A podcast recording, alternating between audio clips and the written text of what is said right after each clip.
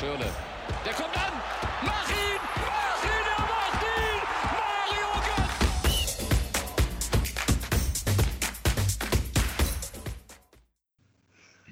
Hallo und herzlich willkommen zur neuen Ausgabe DFP, dem deutschen Fußball-Podcast. Mein Name ist Tim Detmer und heute an meiner Seite ist Jonathan Bartels. Servus.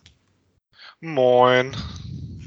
Ja, ähm, ich denke, wir beginnen einfach mal direkt mit dem Geschehen, das unter der Woche passiert ist. Äh, in der Champions League gab es nämlich die ersten Entscheidungen, was die Qualifikation für die K.O.-Phase angeht. Und ja, da fangen wir einfach oben an, weil es auch passt in der Gruppe A mit den Münchner Bayern, die sich vorzeitig für das Achtelfinale qualifizieren konnten und zudem schon als Gruppensieger feststehen nach vier Spieltagen mit zwölf Punkten, dementsprechend alles gewonnen. Ein 3 zu 1 gegen Salzburg im Parallelspiel Atletico Madrid gegen Lokomotive Moskau nur 0 zu 0. Deswegen können die Madrilenen jetzt nicht mehr aufschließen auf die Bayern ähm, mit sieben Punkten Rückstand. Das ist auf jeden Fall eine sehr, sehr starke Leistung. Ähm, das Spiel an sich war wieder, finde ich, ähnlich wie das Hinspiel gegen Salzburg, lange schwer getan. Aber am Ende gewinnt man das Ding dann, darum geht's als Gruppensieger weiter. Jetzt kann Flick die nächsten beiden oder die letzten beiden Spiele in der Gruppenphase nutzen, um einfach Spielern nochmal ein bisschen Spielpraxis zu geben, äh, Leute zu schonen. Ähm, ja, ich denke, Plan komplett aufgegangen. Ja, kann man absolut zustimmen. Äh, ich finde, Salzburg hat hier wieder eine sehr, sehr gute Leistung hingelegt. Ich bin sehr überzeugt von denen. Die schaffen es auch immer, trotz Trainerwechsel, trotz äh, tausenden Transfers, die gefühlt immer nach Leipzig führen, sich immer äh, sehr gut zu präsentieren, spielen einen sehr guten Stil, auch immer äh, haben einen sehr guten Wiedererkennungswert, meiner Meinung nach. Und äh, ich hoffe, die schaffen es auch noch irgendwie in die Europa League rein. Lokomotiv Moskau brauche ich da persönlich nicht unbedingt. Beziehungsweise theoretisch könnten sie es ja auch noch schaffen, ins Achtelfinale zu kommen. Da müsste Atletico sich aber auch ein bisschen blöd anstellen. Ähm, nichtsdestotrotz, wie du schon gesagt hast, ähm, eigentlich jetzt auch nicht die stärkste Leistung der Bayern. Man merkt einfach, dass sie eine sehr hohe Spielbelastung haben momentan. Deshalb ja dann auch unter anderem jetzt mal der Neuzugang Rocker in einem richtigen Pflichtspiel. Ich nehme das Düren-Spiel nicht als richtiges Pflichtspiel zum ersten Mal in der Startausstellung. Und ähm, ja, hat sich direkt die gelb-rote Karte eingehandelt, war auch etwas übermotiviert am Start. Ähm, ja, und wie gesagt, äh, hätte auch durchaus anders ausgehen können. Also die Salzburger, vor allem in der ersten Hälfte, hatten sehr viele Chancen. Und äh, ich denke mal, Bayern wird es ganz gut tun, wenn sie jetzt mal demnächst mal ein bisschen Pause bekommen. Ich glaube, dann Richtung Weihnachten, Silvester bekommt man ja auch mal zumindest eins, eine Woche, glaube ich, oder so mal eine Spielpause. Das ist ja schon mehr, ganz schön viel wert für die. Aber ja, ich denke, wir können direkt weitergehen zum nächsten Spiel der Deutschen. Ja, warte, warte. Eine, eine Sache wollte ich noch zu, zu Rocker sagen. Also ich fand, also ja, also diese gelb-rote Karte war zum einen die Aktion, die dazu geführt hat, relativ dumm, wenn du gelb hast, aber ähm, außer der Situation jetzt fand ich, war es ein echt gelungenes Debüt. Also ich habe, ich finde, man hat schon gemerkt, dass so ein Spieler zum Beispiel gegen Bremen das Wochenende davor gefehlt hat. Also er hat die Diagonale gesucht, er hat die Bälle gut verteilt. Also es war schon, finde ich, sehr, sehr vielversprechend. Ähm, ich habe mich generell auch gefragt, wie schlecht kann Rocker bisher im Training aussehen, dass man ihn so bisher gar nicht gesehen hat, außer eben in diesem Düren-Spiel. Ähm, gut, vielleicht ist es halt, dass er da noch so ein bisschen grün hinter den Ohren ist und dass Flick das jetzt nicht riskieren wollte in wichtigen Spielen. Aber ähm, ja, ich denke, da könnte man noch einiges erwarten für die nächsten Wochen und Monate, wenn er jetzt auch wieder ein bisschen in den Spielfluss kommt. Ja, ich denke. Ja, also ganz kurz noch dazu. Ja, ich denke, du hast ja schon recht. Langfristig, denke ich, wird es auch jemand sein, der sich bei Bayern womöglich durchsetzen könnte. Auch so die Nachfolge für Martinez antritt. Ähm, auch wenn es natürlich jetzt nicht, also eigentlich nicht ansatzweise ein gleicher Spielertyp ist. Aber ähm, nichtsdestotrotz ähm, warum er vielleicht noch nicht spielt, ist auch so die Sache. Ich meine, am Anfang, er hat die Vorbereitung nicht komplett, er, er, konnte die Vorbereitung nicht mitmachen, weil er noch gar nicht bei Bayern war und hat ja auch bei einem Zweitligisten jetzt quasi gespielt, das letzte Saison mit ihnen abgestiegen. Natürlich ist da noch ein, ein äh, kleiner Niveauunterschied da. Aber ich denke, das wird der Junge auch relativ schnell schaffen und du hast schon recht, er hat auf jeden Fall genug Potenzial. Und damit gehen wir dann weiter zu einem Team, was auch sehr, sehr viel Potenzial momentan hat, nämlich Borussia München-Gladbach, die sich wieder 4-0 durchgesetzt haben gegen Donetsk. Insgesamt also 10-0 in den beiden Spielen zusammengerechnet gewonnen. Holla die Waldfee, was eine Leistung. Matze Ginter hat schon geschrieben, es fühlt sich gut an, auf der richtigen Seite zu stehen. Tim, wie hast du es wahrgenommen? Ähm, ja, ich habe mir das 4-0 nicht angeguckt, also 6-0 habe ich komplett gesehen, da war ich echt wirklich übertrieben baff, wie die da vor allem in der Ukraine mit den Reisestrapazen und so weiter aufgetreten sind und hier war es ja wirklich nicht anders. 3 0 zur Pause. Also da sah es schon so aus, als würde es wieder in die Richtung 6-0 gehen. Und ähm, ja, wirklich überragend. Embolo per Fallrückzieher dann noch als i-Tüpfelchen auf diese Leistung. Ähm, ja, wirklich sehr, sehr stark. Und jetzt folgen die beiden Spiele gegen Real Madrid und Inter. Und wenn man da so weiterspielt, sehe ich da absolut alles äh, positiv für Gladbach in Richtung Achtelfinale. Man ist weiterhin äh, Erster in der Gruppe, acht Punkte. Man hat ein überragendes Torverhältnis durch diese zwei Spiele mit plus zehn jetzt. Ähm, also, das sieht schon, sieht schon sehr, sehr gut aus. Und ich meine, Inter ist jetzt auch sehr hinter den Erwartungen zurückgeblieben bisher. Ähm, also, die sollte man auf jeden Fall schlagen können. Ähm, da würde ich im Moment sogar davon ausgehen, dass sie leichter Favorit sind. Das Spiel dann auch nächste Woche. Also, da könnten sie schon ähm, ja, den Deckel drauf machen. Ja, kann man nur zustimmen. Ich bin auch davon überzeugt, dass sie definitiv ins Achtelfinale kommen. Ich denke, wenn sie ein bisschen Losglück haben, kann es auch wirklich äh, bis ins Viertel, vielleicht sogar Halbfinale gehen. Ich bin sehr positiv gestimmt, was die deutschen Mannschaften insgesamt auch momentan angeht. Und äh, ja, könnten eine echt schöne Story machen, spielen eigentlich auch in der Bundesliga immer guten Fußball, haben hier und da natürlich auch mal ein paar kleine Schwächen dabei, aber Marco Rose macht einen absolut guten Job und äh, muss er ja natürlich auch als ehemaliger Mainzer. Ich meine, äh, da kommen nur Trainertalente aus Mainz. Und ja, ich denke, das passt dann für das Spiel.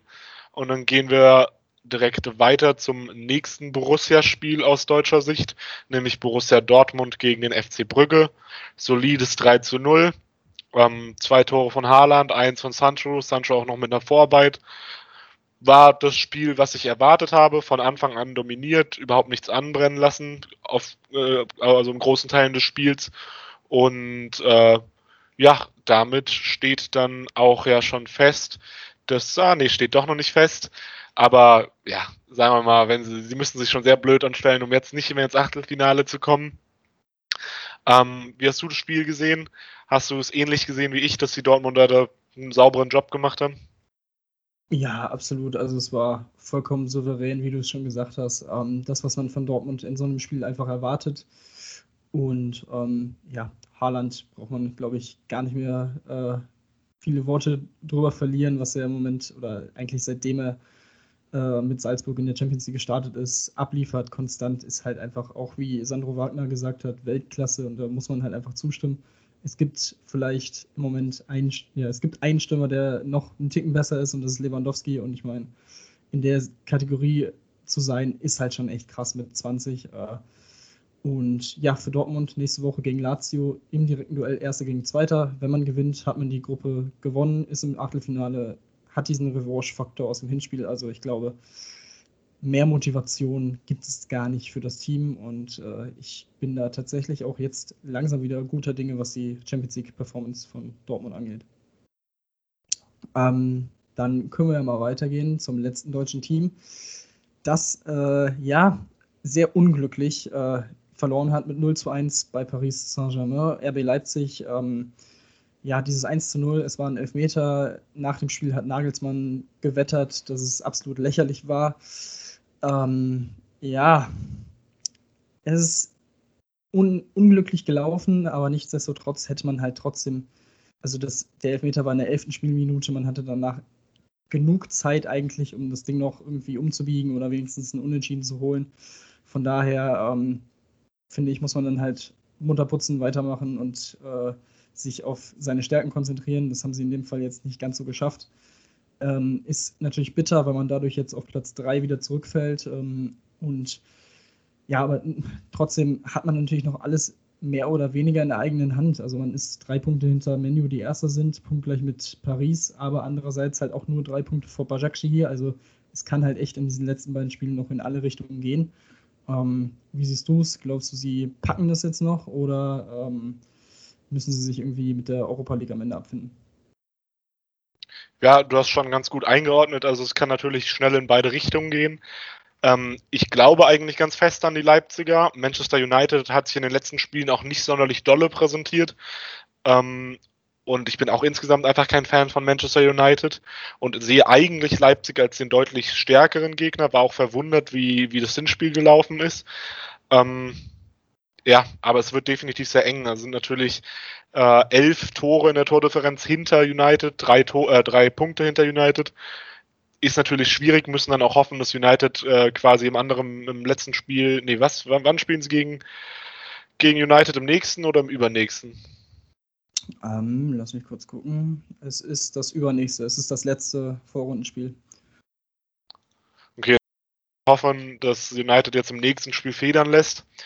Ähm, dann gibt es natürlich ein schönes Finalspiel, das wäre ziemlich spannend. Muss man einfach mal schauen. Leipzig ist momentan immer so ein bisschen die Wundertüte der Liga. Das haben Nick und ich schon beim letzten Mal angeführt.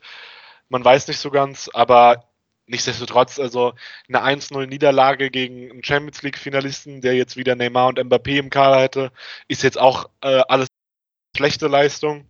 Und es war ja sogar auch nur ein Elfmeter. Deshalb, äh, ja, Mund abwischen und weiter geht's, würde ich sagen. Und dann würde ich gerade noch die zwei Überraschungen oder fast Überraschungen des Spieltags in der Champions League nochmal ansprechen. Einmal hat Juve absolut Glück und gewinnt in der 90. plus 2 gegen Budapest und hat es gerade noch so geschafft, die absolute Blamage zu korrigieren. Wie hast du das gesehen? Haben sie sich das verdient, das äh, letzte Tor, oder war das mal wieder so dieser typische Juve-Bayern-Dusel? Ja, ich glaube, das war tatsächlich ein, äh, ja, der typische Juve-Dusel. Ähm, sind 0 zu 1 in Rückstand gelegen, in der 19. Minute schon. Ähm, also Ferencvaros Budapest hat es wirklich sehr, sehr gut gemacht. Ähm, ja, alles in allem war es, glaube ich, schon nicht unverdient, äh, weil man eben deutlich mehr Torschüsse hatte. Also auch gut überlegen war, was halt vollkommen klar ist in so einem Spiel, was man natürlich auch von Juve erwartet. Ähm, aber natürlich ist es so ein bisschen, ja, kleines Geschle Geschmäckle dabei und natürlich sehr, sehr bitter für die Ungarn. Ähm, aber gut, in solchen Momenten setzt sich dann halt auch in den meisten Fällen diese Qualität dann nochmal man dann in dem Spiel nochmal gesehen und die zweite Überraschung ist wahrscheinlich äh, die Liverpooler Niederlage gegen Atalanta Bergamo. 0 zu 2. Ähm, als ich das im Ticker verfolgt habe, dachte ich mir auch so, okay, sehr interessant. Ähm, eine schöne Story ist, dass ähm, Ilicic das erste Mal jetzt seit einer längeren Zeit wieder getroffen hat, der ja irgendwie, ich glaube, mental irgendwelche Probleme hatte und dem deswegen erstmal vom Team ferngeblieben ist eine Zeit lang. Und ähm, ja, jetzt ist er wieder da, er trifft, ähm, sehr, sehr wichtiges Tor gemacht. Und äh, das zweite Tor von Robin Gosens, äh, natürlich auch eine sehr, sehr schöne Geschichte aus deutscher Sicht. Ähm, ja, was sagst du zu diesem, zu diesem Spiel? Ähm, jetzt dadurch hat Liverpool es auch verpasst, das Achtelfinale schon klar zu machen. Sind jetzt zwei Punkte vor Ajax und Bergamo, also auch da kann es nochmal eng werden. Ja, du hast schon gesagt, an sich aus deutscher Sicht gewissermaßen auch eine schöne Storyline und auch für den Ilicic äh, freut man sich natürlich auch, äh, wie du gesagt hast, er hatte, soweit ich weiß, äh, damals Sonderurlaub in der letzten Saison, da er mit der Corona-Situation nicht zurechtkam mental. Ähm, natürlich muss man das nochmal ein bisschen einordnen. Liverpool spielt mit wirklich einer, einer Startelf oder auch insgesamt der Kader ist momentan sehr, sehr dünn durch äh, die Corona-Pandemie sowie auch äh, Verletzungen. Ähm, wenn man jetzt mal in den Kader guckt, also wenn man ein Casual-Fußball-Fan ist, dann erkennt man einige Spieler dort überhaupt nicht, die bei vielleicht dem zweitbesten Team der Welt äh, halt in der Startelf stehen. Nämlich hier sehen wir Innenverteidigung Williams, Rechtsverteidiger Williams, Linksverteidiger Zimikas, äh, dann noch im, im Mittelfeld Jones, äh, Origi von Anfang an, also den kennt man natürlich, aber trotzdem Äh, wenn er von Anfang an spielt, ist es auch schon überraschend. Ähm, also es war schon zu erwarten, dass äh, Liverpool dort einige Schwierigkeiten bekommen wird. Bergamo zeigt ja auch weiterhin, dass sie kein One-Hit-Wonder sind, sondern wirklich eine sehr starke Mannschaft sind, mit der zu rechnen ist in, in, mit dem Kader auf jeden Fall, wenn sie so zusammenbleiben.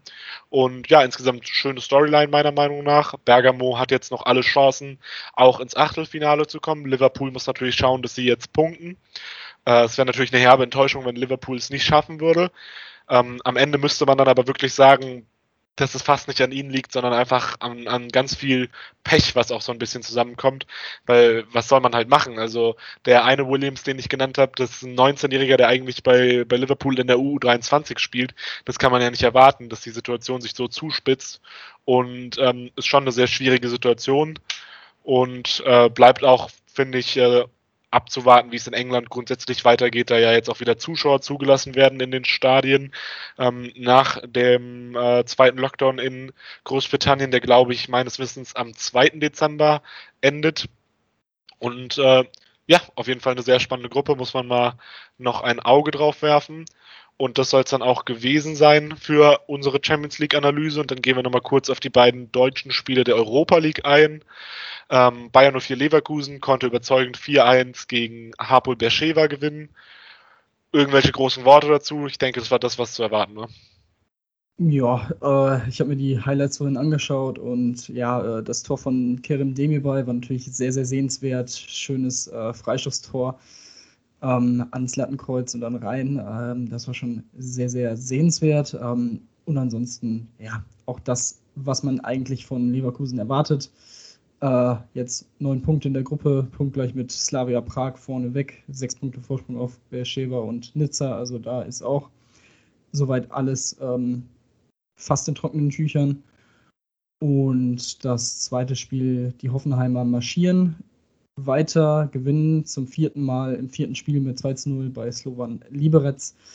Ähm, ja, auch hier Kramaric überragend, äh, was der abliefert in dieser Saison. Hat jetzt irgendwie fünf Wochen Pause gehabt, kommt gegen Stuttgart zurück, macht ein Tor und eine Vorlage, trifft jetzt wieder nach Einwechslung, hat ähm, bisher in den zehn, äh, in, in seinen sechs Saisonspielen, Pflichtspielen zehn Saisontore gemacht, was einfach nur geisteskrank ist. Äh, sieben Tore in vier Bundesliga-Partien, zwei Treffer in der ersten Pokalrunde, eins jetzt im Europacup. Also es ist unfassbar. Und das muss man halt auch sich ähm, vor Augen halten, dass Hoffenheim die ersten drei Spiele ohne Kramaric bestritten hat und jetzt trotzdem schon nach vier Spielen da äh, als ähm, ja, sich qualifiziert hat. Und ich denke auch, diese Gruppe gewinnen wird. Also das alles andere würde mich mittlerweile überraschen. Also so wie die da im Moment durchmarschieren, das ist auf jeden Fall ein ganz anderes Gesicht als vor ein paar Jahren noch, ähm, als sie die ersten Schritte auf internationalem Boden äh, getätigt haben. Also das ist schon echt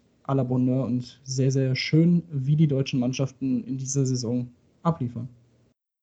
Ja, absolut Chapeau Klack. Ähm, was ich aber sehr interessant finde bei Hoffenheim ist einfach, dass sie in der Europa League, wie so oft, äh, also wie das vielen Vereinen passiert, ein ganz anderes Gesicht zeigen als in der Bundesliga. Also in der Bundesliga ähm, kommen sie jetzt langsam in den Abstiegskampf rein, da kommen wir ja gleich auch noch zu. Ähm, sind jetzt gerade auf Tabellenplatz 12 mit acht Punkten aus acht Spielen. Äh, also könnte durchaus sein, dass sie im nächsten Jahr nicht mehr äh, europäisch vertreten sind, abgesehen davon, sie schaffen jetzt irgendwie den Pokal zu gewinnen oder die, die Europa League zu gewinnen. Ähm, und das finde ich schon sehr interessant. Also die ersten beiden Spiele noch gewonnen, vor allem auch noch gegen Bayern gewonnen. Da dachte man, hm, kann ja wirklich was werden diese Saison. Klar, du hast gesagt, Kramaric hat dann auch gefehlt, äh, ist natürlich ein immens wichtiger Spieler, aber es kann ja eigentlich auch nicht sein, dass mit einem Spieler alles äh, fällt und steht. Ähm, ja, mal schauen. Ich hoffe, dass Kramaric-Serie dann spätestens am nächsten, am nächsten Spieltag, am Sonntag gegen Mainz reißt. Ähm, mhm. Aber freut mich natürlich auch, dass er so Leistungen zeigt und Hoffenheim spielt wirklich in der Europa League einen sehr schönen und ansehnlichen Fußball und freut mich, dass wir in der Europa League endlich mal zwei Teams haben, die womöglich mal auch nach dem Titel greifen könnten. Und dann würde ich äh, unsere internationale Reise damit beenden. Und dann befinden wir uns nämlich wieder auf nationaler Ebene und reden mal über den anstehenden neunten Spieltag der Fußball-Bundesliga.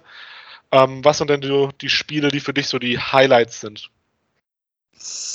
Ähm, ja, ein Highlight-Spiel ist äh, natürlich Stuttgart gegen Bayern, 15.30 am Samstag. Das finde ich tatsächlich sehr, sehr interessant. Ich bin gespannt, weil, wie wir in der letzten Woche gesehen haben, die Bremer haben wirklich nicht schlecht gespielt. Sie hätten sie ihre Chancen konsequenter genutzt.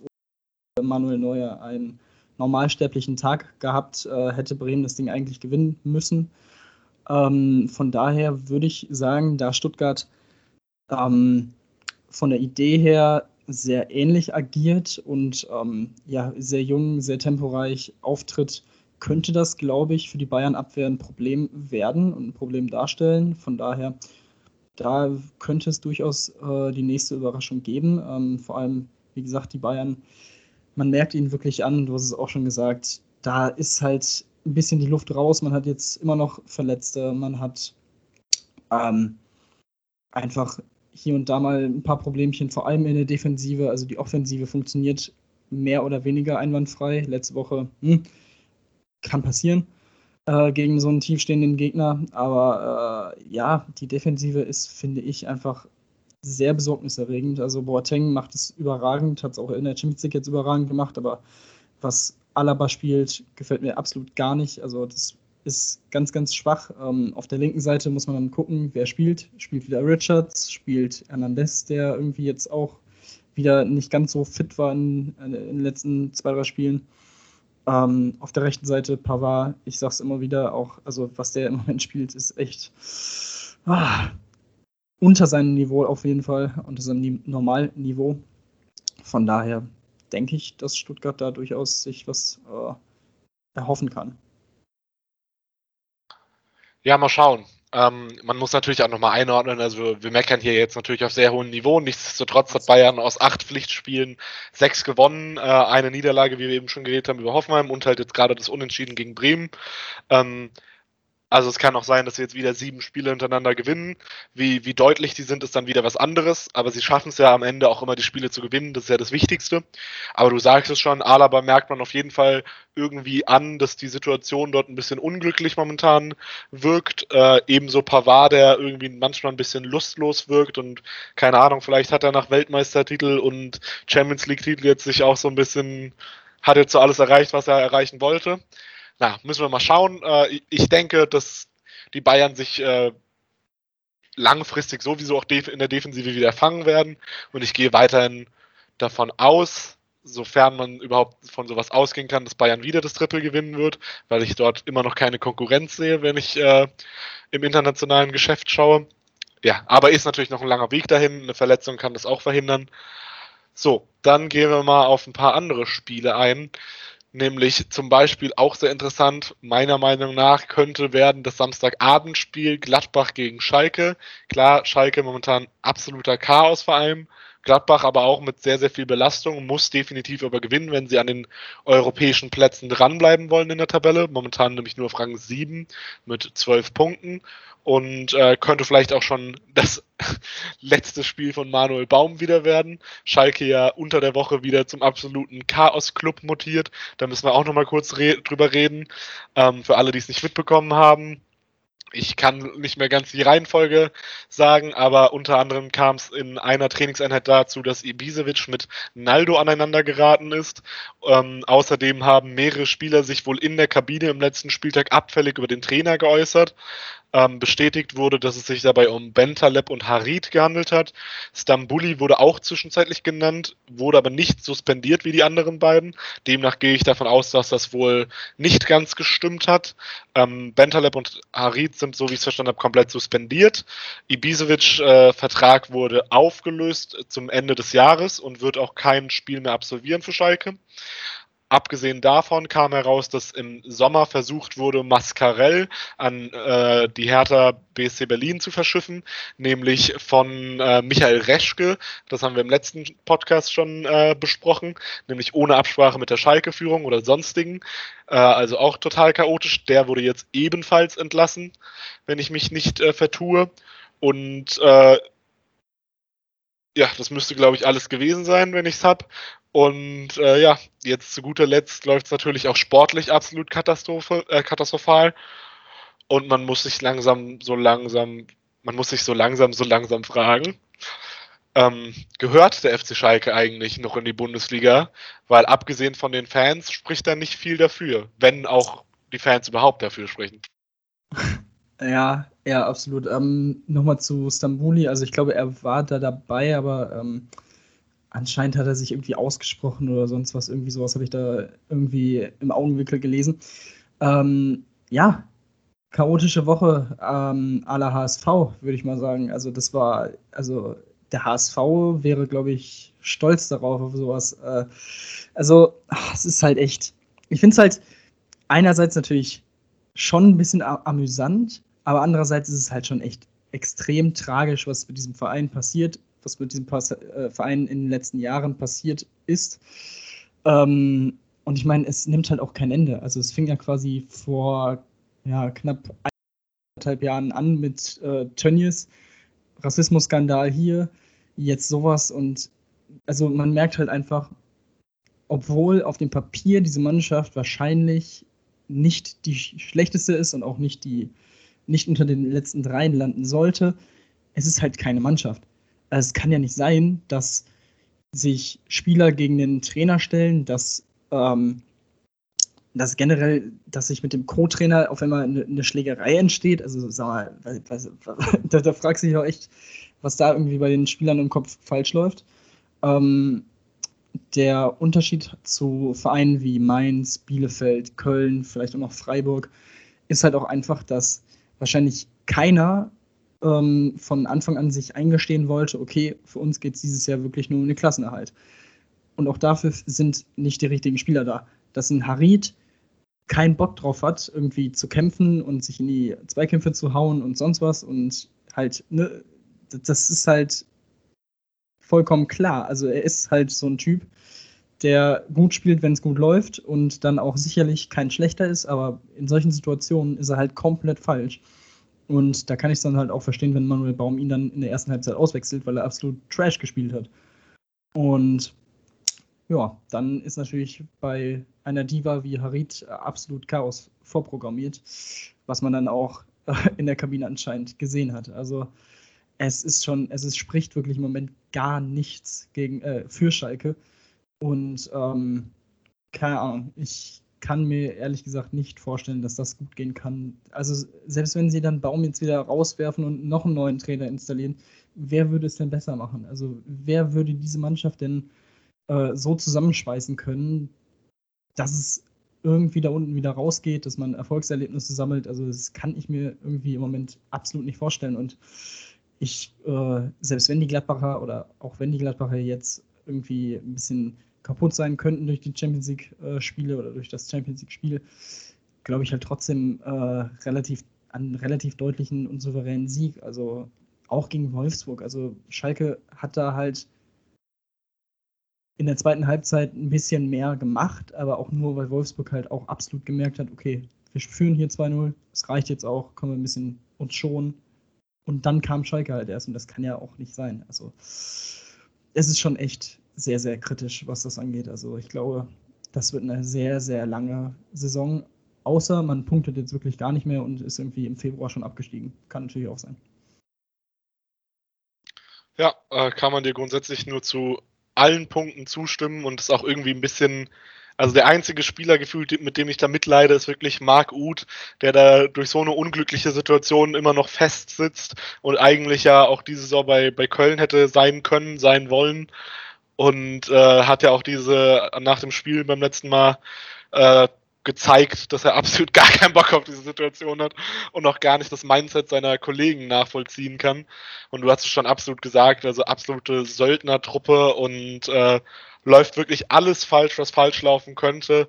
Auch wenn man sich jetzt anschaut, der, der Transfer, der sozusagen im Sommer am meisten gefeiert wurde. Vedat Ibisevic ist jetzt, hat sich wieder in Luft aufgelöst und äh, auch gefühlt alle Leute, die von, von äh, Schalke wegwechseln, werden auf einmal wieder zu Leistungsträgern bei anderen Vereinen. Also es liegt wirklich einzig und allein am Umfeld von Schalke 04. Selbst ein Cedric Teuchert, wo ich mir bis heute nicht sicher bin, ob der Bundesliga-Niveau hat, wird zweimal eingewechselt bei Union Berlin und macht zwei Tore.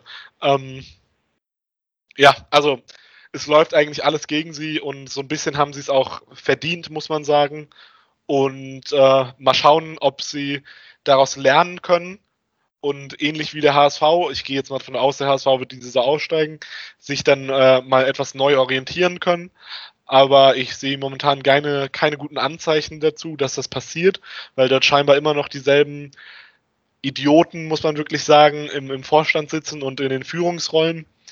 Und ähm, ja, da muss sich schon einiges enden, dass sie nicht finanziell komplett am Boden sind, weil ich glaube, zwei Jahre in der zweiten Liga können sie auf gar keinen Fall überstehen. Ich weiß ehrlich gesagt nicht mal, ob sie eine Saison in der zweiten Liga überstehen können. Und es wäre natürlich schon traurig, wenn so, wenn ein, ein Traditionsverein wie Schalke 04 wirklich komplett aus dem Fußball verschwinden würde. Ähm, ja, aber es bleibt abzuwarten und man muss wirklich sagen, es ist ähnlich wie beim HSV, es tut gut, die Schalker verlieren zu sehen. Ja, auch wenn es irgendwie, ja, es stimmt schon irgendwie. Also es ist halt echt. Also, ja, da fehlen, da fehlen mir ehrlich gesagt die Worte. Also das, was da. Es tut mir halt einfach leid für die, die Fans, die halt wirklich äh, mit die passioniertesten sind, würde ich mal sagen, in der Bundesliga. Aber ah, dieser Verein, also ich habe auch äh, absolut keinen Grund mehr, diesen Verein irgendwie sympathisch zu finden oder zu mögen. Es ist halt, ja, es ist halt ein Verein, der da jetzt unten drin steht und mehr auch nicht. Wenn sie absteigen, gut. Ähm, ich wünsche mir, dass, äh, wenn sie absteigen, dann auch bitte gerne Köln mitnehmen können, aber ansonsten äh, können sie gerne absteigen. ist mir relativ schnupper. Perfekt, gut. Dann ähm, Gehen wir nochmal ganz kurz die anderen einfach schnell durch. Äh, Wolfsburg gegen Bremen könnte eigentlich ganz interessant sein. Bremen spielt momentan guten Fußball. Wolfsburg hat sich jetzt wieder gefangen. Trainer sitzt jetzt wieder relativ fest im Sattel nach zwei Siegen. Würde man zumindest, also hoffe ich zumindest mal, weil, äh, wenn ich das richtig sehe, ist, glaube ich, Wolfsburg immer noch ungeschlagen diese Saison. Ja. Das ist korrekt. Drei Siege, fünf Unentschieden. Lässt sich absolut sehen. Spielen auch immer einen guten Fußball, wenn ich denen zuschaue. Könnte eigentlich ein ganz ansehnliches Freitagabendspiel werden zur Abwechslung und man nicht dieses äh, stumpfe 0-1, 1-1 rumgekicke. Ja, ähm, wobei ich da, mir da nicht so sicher wäre, weil Bremen in den letzten fünf Spielen 1 zu 1 gespielt hat. Das ist die Einstellung des Bundesliga-Rekords. Das hat vorher Leverkusen geschafft, fünfmal in Folge dasselbe Ergebnis zu fabrizieren, auch fünfmal 1-1. Also es wäre auf jeden Fall, ich würde mich freuen, wenn sie den Rekord allein für den Rekord brechen und dann das sechste Mal 1-1 spielen, weil ich mag sowas. okay, dann gehen wir direkt weiter zu den Leipzigern gegen Arminia Bielefeld. Ich denke mal, das können wir direkt abhaken. Leipzig sollte das Spiel ohne irgendwelche Anstrengungen äh, 2-3-0 gewinnen. Gehen wir direkt weiter zu Union Berlin gegen ja, Frankfurt. Eine, eine, eine, ah, da habe ich auch eine sehr, sehr schöne Statistik. Also ähm, für Leipzig spricht hier auch, dass sie noch kein Spiel gegen einen Aufsteiger verloren haben. 13 Siege, 3 Remis. Also ja, das sollte eigentlich eine klare Sache sein. Ja, dann würde ich sogar fast auf Bielefeld wetten, weil so Statistik muss man immer auf aufs äh, Under gehen.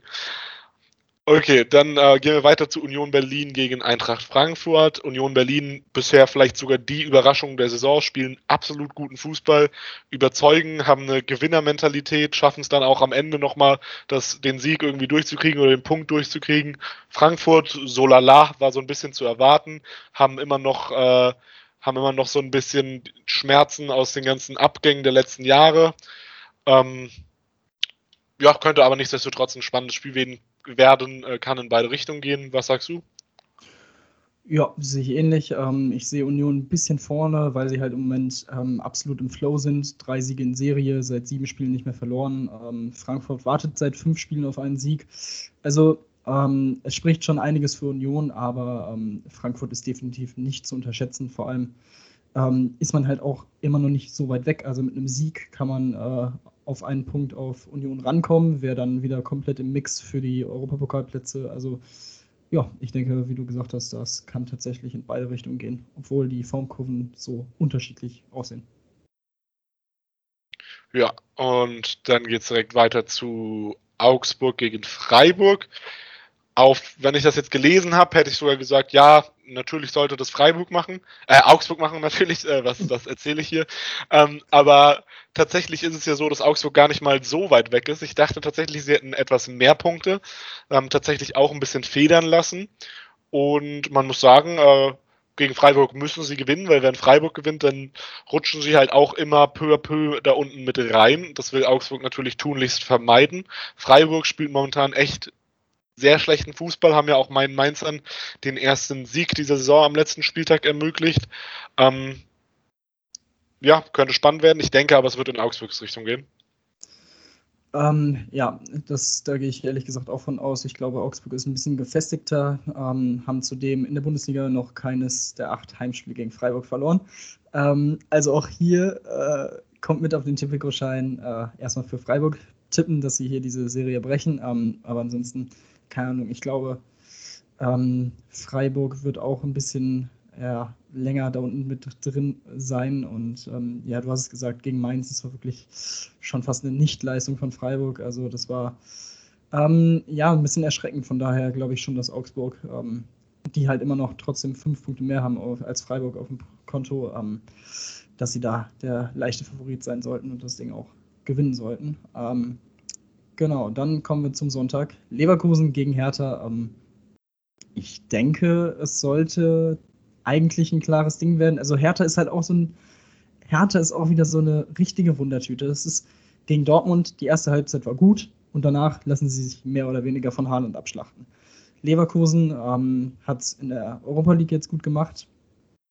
Ähm, ich weiß nicht, ähm, ich habe so, hab so das Gefühl, dass Leverkusen das einigermaßen souverän gewinnen sollte. Haben jetzt auch schon länger nicht mehr in der Bundesliga verloren. Ähm, von daher ist es schon, ist es schon, glaube ich, eher auf Leverkusens Seite, auch gegen Bielefeld, dass es so knapp war, war eigentlich auch nur aufgrund dieses Fehlers von Radetzky. Von daher auch da äh, fand ich, haben sie es jetzt gar nicht mal so schlecht gemacht. Sich halt ein bisschen schwer getan gegen einen tiefstehenden Gegner. Von daher sehe ich Leverkusen vorne, aber man darf Hertha eigentlich auch nicht unterschätzen, weil da kann halt irgendwie alles passieren. Ja, also ich weiß auf jeden Fall, was du meinst. Ich hatte auch vor der Saison gedacht, dass Hertha diese Saison wirklich wieder ins oder an das europäische Geschäft anklopfen könnte. Ähm, offensiv zeigen sie meiner Meinung nach auch, dass sie dort offensiv hingehören würden, nämlich Kunja ist viel, viel zu gut, um bei Berlin zu spielen. Äh, der hätte wirklich auch bei Leipzig eine große Rolle diese Saison spielen können. Luke, Bak äh, Luke Bacchio zeigt auch, dass er absolut gut ist auf jeden Fall. Ähm, Cordoba ist leider schon verletzt, aber hat auch schon gezeigt, was er kann. Piontek oder Piatek oder wie auch immer man ihn aussprechen will, ist natürlich die absolute Witzfigur, also rechtfertigt sein Geld gar nicht. Die anderen Einkäufe, die Hertha getätigt haben, greifen auch nicht. Auch ein Schwolo ist bei Hertha deutlich schlechter als bei Freiburg, meiner Meinung nach. Und die Defensive von Hertha ist halt wirklich sehr, sehr schlecht. Also da müssen sie auf jeden Fall nochmal nachbessern in der Winterpause. Und äh, es überrascht mich auf jeden Fall, weil Bruno Labbadia halte ich eigentlich für einen fähigen Trainer. Ich weiß natürlich auch nicht, wie die Rahmenbedingungen dort sind. Es wurden ja jetzt auch peu à peu immer mehr zum Chaos-Club und so, so ein bisschen auch zu einer Witzfigur. Können da jetzt natürlich auch schnell wieder reinrutschen, müssen sehr, sehr dringend punkten. Gegen Leverkusen punktet man eigentlich nicht. Dann spielen sie im Berlin-Derby danach am Freitag gegen Union Berlin kann man auch schnell verlieren bei der Form von Union und dann sitzt man da aber ganz schön in der Patsche. Und ja, ähm, Berlin ist für mich auf jeden Fall einer der Abstiegskandidaten, wenn das so weitergeht. Ja, es ist nicht, äh, nicht viel Puffer nach unten im Moment. Also drei Punkte auf Platz 16, vier Punkte auf 17 und 18. Also du hast es gesagt, äh, sowohl in Leverkusen und auch bei oder gegen Union Berlin. Äh, das sind zwei sehr, sehr harte Brocken. Also, so wie beide im Moment drauf sind. Ähm, Leverkusen hatte ich auch komplett vergessen. Die sind auch noch bisher ungeschlagen. Also, äh, jetzt fünf Siege in Folge, davor drei Remis. Also, das ist schon äh, schwierig für die Hertha. Die müssen da echt ja, auf Überraschung hoffen. Aber gut, mal schauen. Äh, du hast gesagt, offensiv ist es ihnen eigentlich schon zuzutrauen. Aber gut, ähm, Mainz gegen Hoffenheim darf den Spieltag dann abschließen am Sonntag um 18 Uhr. Die Mainzer, du hast es gesagt, mit dem ersten Sieg der Saison in der vergangenen Woche in Freiburg, 3 zu 1 durch den Dreierpacker Mateta, der, äh, wie Rufen Schröder bekannt gab, nur, um, nur durch ein unmoralisch, unmoralisches Angebot, meine Güte, äh, losgeeist werden kann von Mainz im Winter. Ähm, das hatte ich doch sicherlich äh, glücklich gestimmt, diese Aussage. Ja, also natürlich, ich muss sagen, ich habe äh, gedacht, vor der Saison, dass Mateta es nicht schafft, an die Leistung seiner ersten Saison wieder anzuknüpfen. Er hat mich definitiv eines Besseren belehrt. Bisher eine absolut starke Saison. Zehn Tore aus, ich glaube, neun Pflichtspielen insgesamt, wenn man den Pokal dazu nimmt, äh, spricht absolut für sich. Ähm, und äh, ja, also ich denke, die Mainzer haben jetzt so eine leichte Kehrtwende geschafft. Lichter überzeugt mich immer mehr als Trainer. Ähm, die Individualspieler funktionieren endlich wieder. Das System funktioniert zwar immer noch nicht wirklich, aber das ist schon mal wichtig, dass die Individualspieler auch wieder ein bisschen Selbstvertrauen haben. Ähm, gegen Hoffenheim, wie gesagt, eigentlich muss Hoffenheim das natürlich gewinnen, aber sie haben momentan in der Liga so ein bisschen den Wurm drin. Ich hoffe, das hält jetzt auch noch an für einen Spieltag. Sie sind ja auch ein bisschen müder als die Mainzer. Und ich hoffe auf äh, irgendwie einen Punkt. Das würde mir schon vollkommen reichen. Danach geht es dann nämlich äh, gegen Bielefeld und danach wiederum gegen Köln. Dann könnte man so eine, so eine Serie hinlegen, wo man ungeschlagen ist, wo man jetzt mal ein bisschen punktet gescheit, mal vielleicht aus dem Sumpf rauskommt äh, kann natürlich auch ein Sieg werden gegen Hoffenheim, kann aber auch natürlich sein, dass Hoffenheim jetzt endlich äh, die, die, die Schnur platzt ähm, und Mainz da 5-0 untergeht. Also da ist wirklich alles möglich. Aber ich bin sehr positiver Dinge, genau wie letztes Wochenende. Und damit beenden wir wohl unsere kurze Analyse des oder Prognose für den Spieltag. Und wenn du sonst nichts mehr hast, würde ich damit auch die Podcast-Folge beenden. Ja, sehr gerne. Ich glaube, das äh, wird wieder mal ein sehr interessantes Wochenende, was die Bundesliga anbetrifft. Und ähm, ja, dann am Montag einiges an Gesprächsstoff bieten sollte. Für wahrscheinlich dann Moritz und Nick. Genau, und damit sagen wir dann beide Tschüss und ein schönes Wochenende. Gut Kick euch ein. Bis bald. Adios.